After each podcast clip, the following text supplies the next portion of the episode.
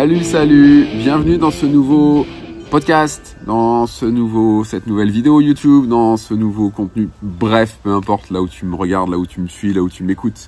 Euh, je suis toujours ravi de savoir que tu es là et que tu commentes, que tu kiffes, que tu aimes, que tu partages et tout ça, c'était des messages. Voilà.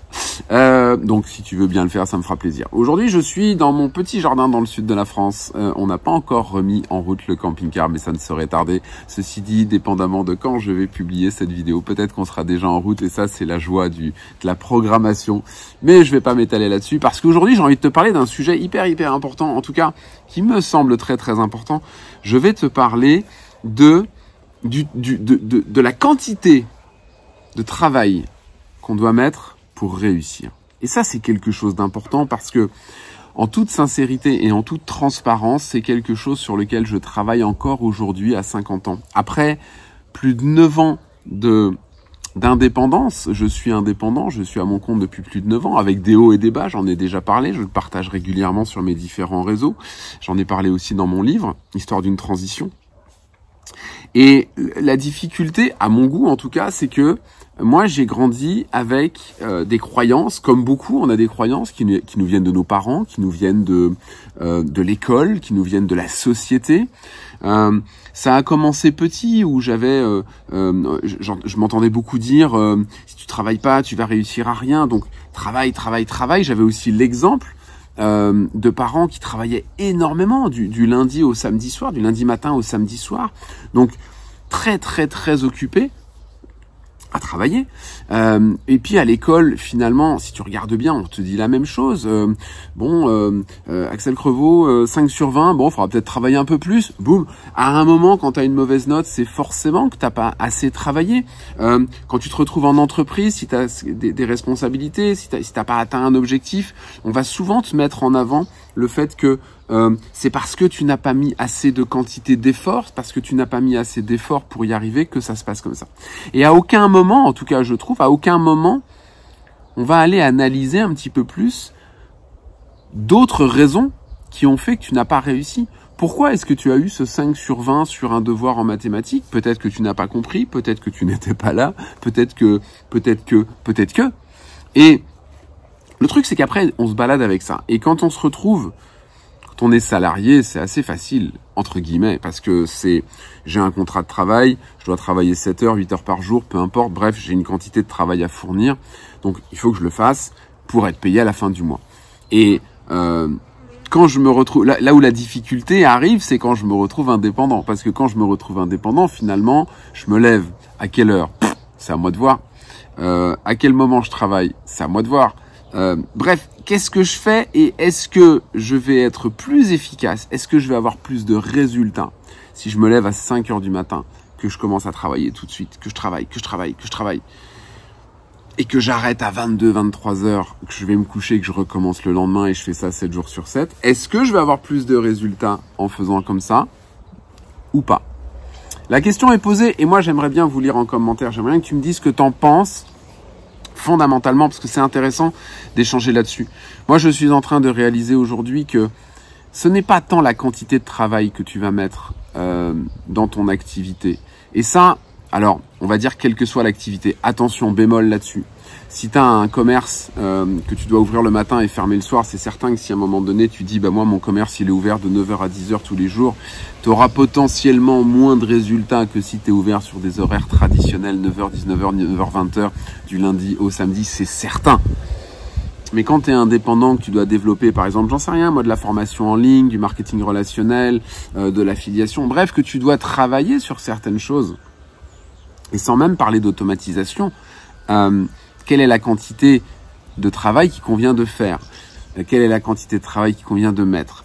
Nous, dans notre activité, on a pour habitude de dire aux gens qui rejoignent notre, notre équipe en tant que partenaire, on a pour habitude de dire, il faut imaginer mettre une heure par jour minimum.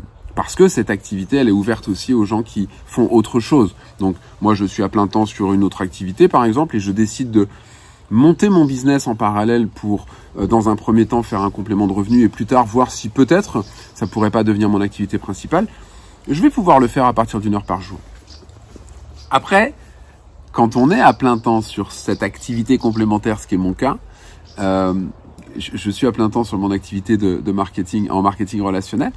Et eh ben à ce moment-là, c'est quand est-ce que je commence le matin et quand est-ce que j'arrête? Et en fait, je crois que moi, ce que me montre la vie, ce que, ce que, j'apprends au quotidien, c'est que c'est pas tant faut que tu fasses 8 heures par jour, faut que tu en fasses une, faut que tu en fasses deux, faut que tu en fasses 12. C'est plutôt quelle énergie tu mets derrière cette activité que tu fais. Quelle énergie tu mets derrière les efforts que tu fais. Est-ce que tu fais ça en mode oh là, faut que je fasse ça. Si je prends moi mon exemple, par exemple, je vais connecter avec des gens et là je dire oh là, faut encore que je connecte avec des gens. Oh là, faut que je discute avec des gens. Oh là là, faut que je réponde aux commentaires. Oh là là, faut que je réponde aux messages. Oh, il faut que je fasse des vidéos pour TikTok. Oh là là, faut encore que je monte des podcasts. Faut que je monte des vidéos pour ma chaîne YouTube. Oh, faut que je fasse des photos. Faut que je fasse. Hmm. Là, je risque fort de mettre une énergie négative sur tout ce que je vais faire, qui risque d'avoir vraiment un impact très très mauvais sur ce que je fais. En plus, c'est vrai que quand on développe sur les réseaux sociaux, il vaut mieux y aller avec un minimum de sourire, avec un minimum de, de choses sympathiques, plutôt que de faire la tête et puis de faire sentir que oh, ça saoule, il fait encore moche. Tu vois un petit peu tout ça en fait. Donc je crois que c'est vraiment ça qui est le principal, c'est quelle énergie tu vas mettre sur ce que tu fais.